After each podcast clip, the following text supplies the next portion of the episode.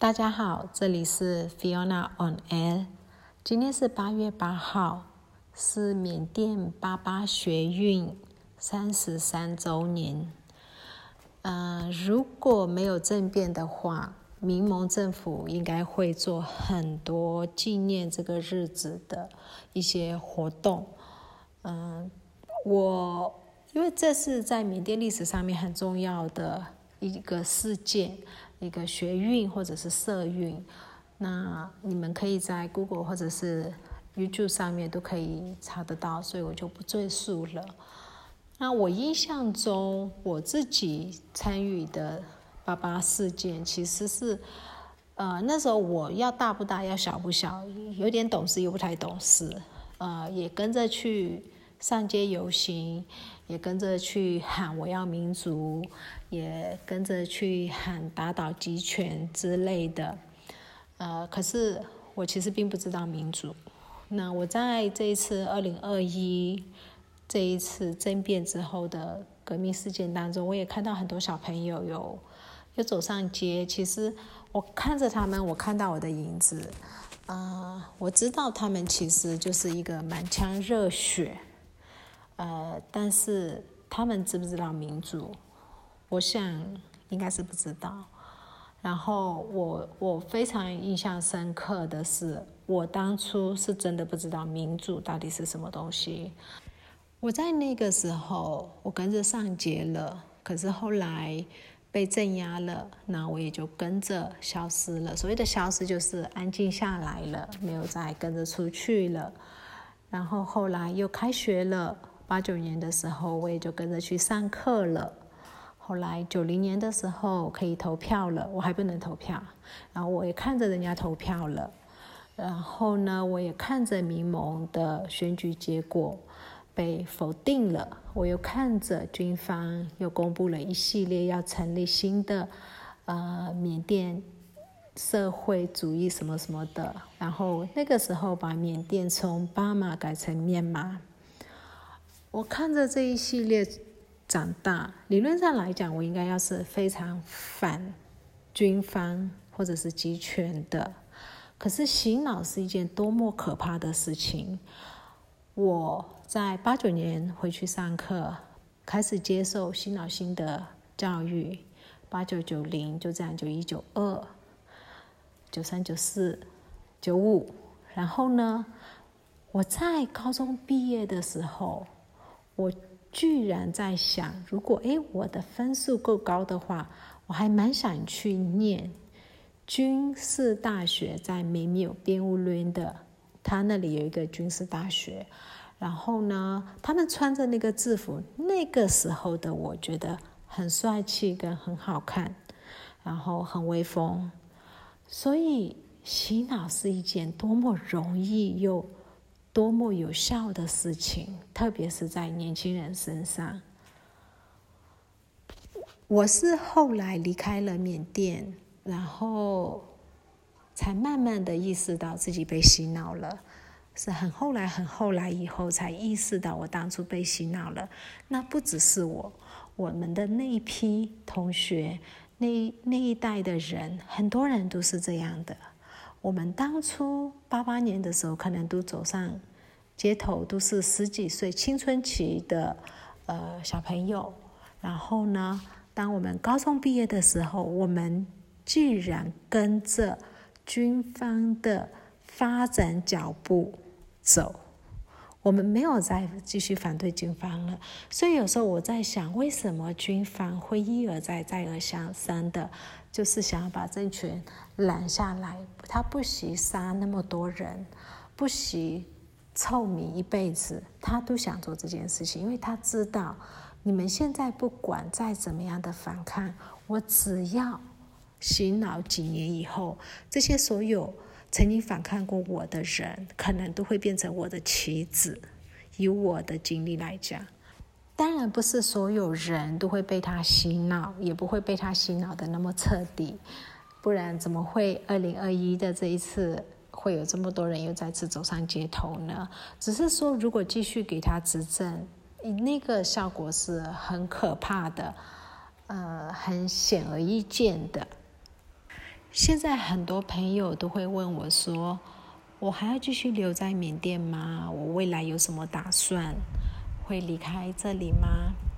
其实我也真的不知道，我没有把握人民会胜利，但是我也不觉得军方一定会赢，所以在观望当中。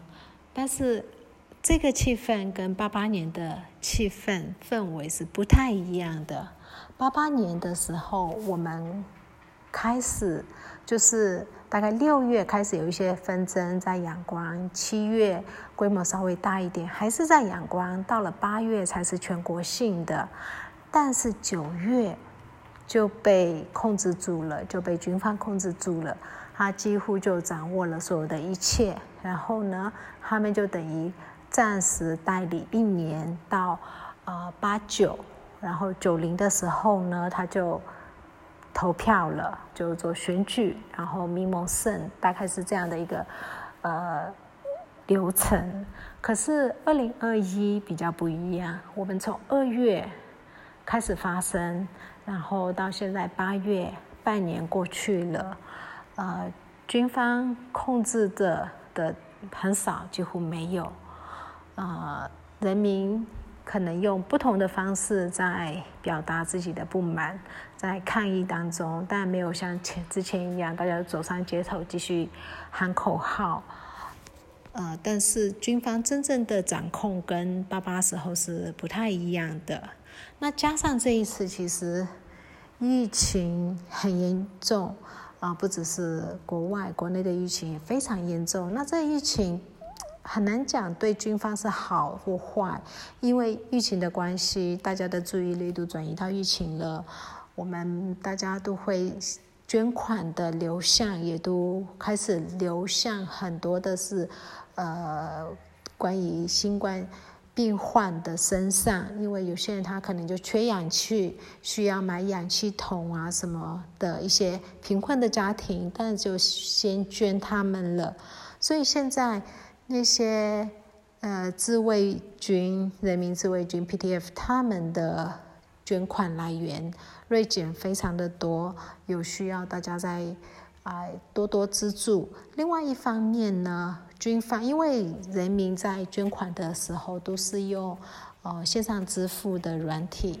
那我们大部分是用 KPay 或者是 CPPay 这一类的，所以军方现在开始要求银行要去监察，如果有人的账号他有频繁的小额资金进来，他们会锁账号，然后呢会甚至有一些有听到是有去逮捕那个人，呃，所以资金到革命军身上的困难度增加了。还有呢，军方也以疫情为由，然后控制大家外出的时间，呃，像封城，很多城镇它都会要求，嗯，每一家只能有一户可以外出，呃，他会给一个的外出购买东西的通行证，然后这个通行证呢有分蓝色跟粉红色，蓝色的只能早上六点到下午一点使用。粉红色的可以全天使用，然后理论上这个通行证应该是要每一家至少要有一张，嗯，蓝色或者粉红色才正确嘛，因为你总要有一个人出去买东西，要不然会饿死。可是实际上面呢，不是每一家都有，因为军方任命的那些基层邻里长们趁这个机会。开始变卖这个通行证。如果没你没拿到通行证，你去跟邻里长拿，他他会看你，你看起来就不好惹，他就会说哦，我的通外出通行证没了。如果你是看起来就是可以跟你索贿的，他就会卖给你。所以有一些人，特别是村里面、乡村里面的，他们要把他们的农作物。拿到城里去卖，他们需要通行证，然后这些人都需要跟他们的村长买通行证。如果你没有带通行证，你临检被抓到了，他们会罚款罚五万，也不知道依哪一个法，不知道。然后这个呃五万以后呢，他还要呃去检测你，所以那个人民呢，他因为需要检测你是呃 negative 还是 positive，所以他要花一一万块，然后又要被罚五万块。现在大家都很穷，有些人家里面可能全家的都拿不出来一万块，要罚那么多钱。然后我们大家都觉得这个钱都是被那些警务人员、公务人员吞了。他们也不是二十四小时在检查，他们就是心血来潮的时候，然后在哪一个地方人人多的人流比较多的地方，在那里等着去领检，大概是这个样子。所以，这真的可以用民不聊生来讲。八八年的时候，生计有没有这么困难？我确实不知道，因为那时候我还是学生。啊，家里面的嗯生计就是轮不到我来操心，所以我对那个的印象就真的没有。那我也不想分享网络上面的，因为网络上你要你就自己找就有了。但是我记得我们的零用钱可以买得到的呃面，就是变贵了，所以应该是也是一样，物价飞涨，只是小孩子不知道呃确实的数字。那现在的物价呢，确实就是非常的高涨。有一些东西，特别是进口的，可是有一些东西又暴跌，像是番茄。番茄在新冠第三波来以前，每一点六公斤，呃，大概是两千多块缅币。对，最高我们曾经用两千五缅币购买。在听说在阳光大概四千，可是现在一点六公斤的番茄八百块，所以它只剩了差不多三分之一的价格。这个对当初因为番茄价很好，所以很多农民去种、去买那个化肥呀什么去做。因为我身边的就有一些我。自己认识的一些小农，他们就是这这一些人，他们看到番茄价高了，所以就跟着去种。为什么番茄价会高呢？全缅甸产番茄的最主要产地是，呃，上班的英雷湖跟石碣省的蒙玉娃。那很多人都知道，蒙育娃在这一次抗议的事件里面，他们是非常英勇的，他们在。哎，对抗军方的时候是走在最前面，也是全镇出行的那种阵势，所以被镇压的也很惨。那他们的农地几乎是不能耕种，或者是农民都被抓走了、杀死了之类的。所以蒙玉娃的番茄产量几乎等于是零。那这个时候就只剩一类区的番茄在继续产出。呃，但就形成供不应求，那这是唯一呃番茄涨的原因。后来呢，新冠来了以后，交通运输都不方便了，所以呃番茄立刻就降价了。降价了以后，那些当初因为番茄有很好的价格去种的所有的农民，他现在刚好是要采收，因为种番茄听说是三四个月。然后，可是他连那个通行证都需要买才可以来卖他的番茄。有一些人番茄还可以继续卖，有一些其他的火龙果那个价格非常的惨。然后，有一些水果是完全就你已经不想要去去采了。有些人就直接贱卖给有通行证的人，让他拿着去城里去卖。所以这个对。人民的影响其实是非常大，但是那些军方任命的基层的公务人员完全不理会这件事情。我印象中，八八年革命过后，被军方重新掌权以后的，他们也是一样，找了新的一批基层的邻里长。那我那时候的里长。印象中还蛮得我们那个李李明的支持。然后那个里长他们找了一个年轻人，大概不到三十岁的一个年轻人，然后不贪污。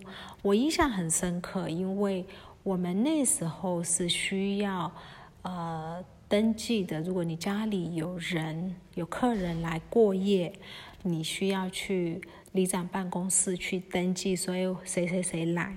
那我们家就是还蛮常有。呃，过夜的客人从拉秀啊、密金纳啊这些地区来的，那就需要去登记，做一个记录。啊，我是小家里最小的，那个时候的最小的，所以我就需要去做这件事情。我常去，然后他也没有跟我索贿，也没有怎么样，也没有刁难我，就是很。友好很和善，就是这样子。然后印象中，我们整个里对他的评价蛮好的。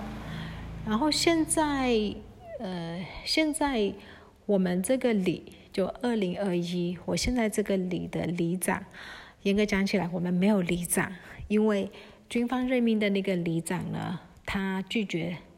担任里长，原本的那个里长呢，他也拒绝担任，继续担任里长。所以其实我们这个里呢，没有里长。那我怎么拿到那个通行证的卡呢？就是有热心人士 他送到家里。所以其实他有点像是我们没有里长，但是原本的呃那个里办公室的或者是那些。人员，他们其实对人民有效的，可能还是继续在做吧，我不知道。啊，应该说，我遇到的，不管是八八或者二一，我遇到的直接接触得到的人是还 OK 的。那我这次的通行证，我也没有付任何的费用。可是呢，我的朋友，就是我认识的，我知道的。他们是没有拿到，或者是被索贿，所以有点像是看运气，看你会遇到什么样的基层政务人员。无论是在八八或者是二一都一样，唯一不一样的是八八没有新冠来搅局，二一有新冠在旁边虎视眈眈，所以军方呢，他们收购了好多的。呃，科兴疫苗打算提供给人民施打疫苗，以此收买一些人心。嗯，目前开始接受六十五岁以上的人，就是老年人跟呃旅馆从业人、呃服务业啦、餐厅这一类的服务业呃人员施打。那有一些人有去，也有一些人没有去。啊，我个人觉得我会先礼让老年人去做这件事情，毕竟他们比较需要被保护。那八八年的时候，军方做了什么事情来笼络人心呢？那个时候，他们跟民兵和谈，他们招安了果敢，招安了佤邦。招安了好多地区，克伦、克钦什么什么的，然后跟那些民兵谈了一些和平协议，然后交了很漂亮的成绩单，就是我们招安了哪一个，呃，哪一个军，哪一个里，哪一哪里的地区现在已经和平了之类的。所以像在我小时候，我们是没有去过帕安，就是克伦邦首府。也没有去过克雅，那个克雅邦水府首府的那个莱国，我们也没有去过，因为那个那些地区都是相对于在他们的民兵掌控之中。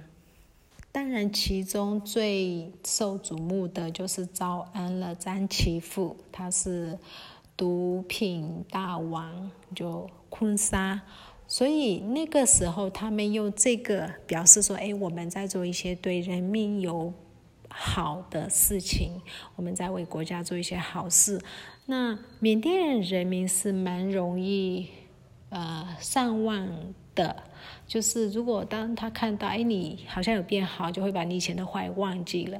所以慢慢的呢，我们就像我前面讲的，就被洗脑了。而且他也盖了好多大塔大佛，还从印度啊、斯里兰卡啊，或者是中国啊，呃，就是迎接舍利子过来缅甸，然后就让人民去拜舍利子啊什么之类的，人民就忘记了八八事件。这就是大概九零以后。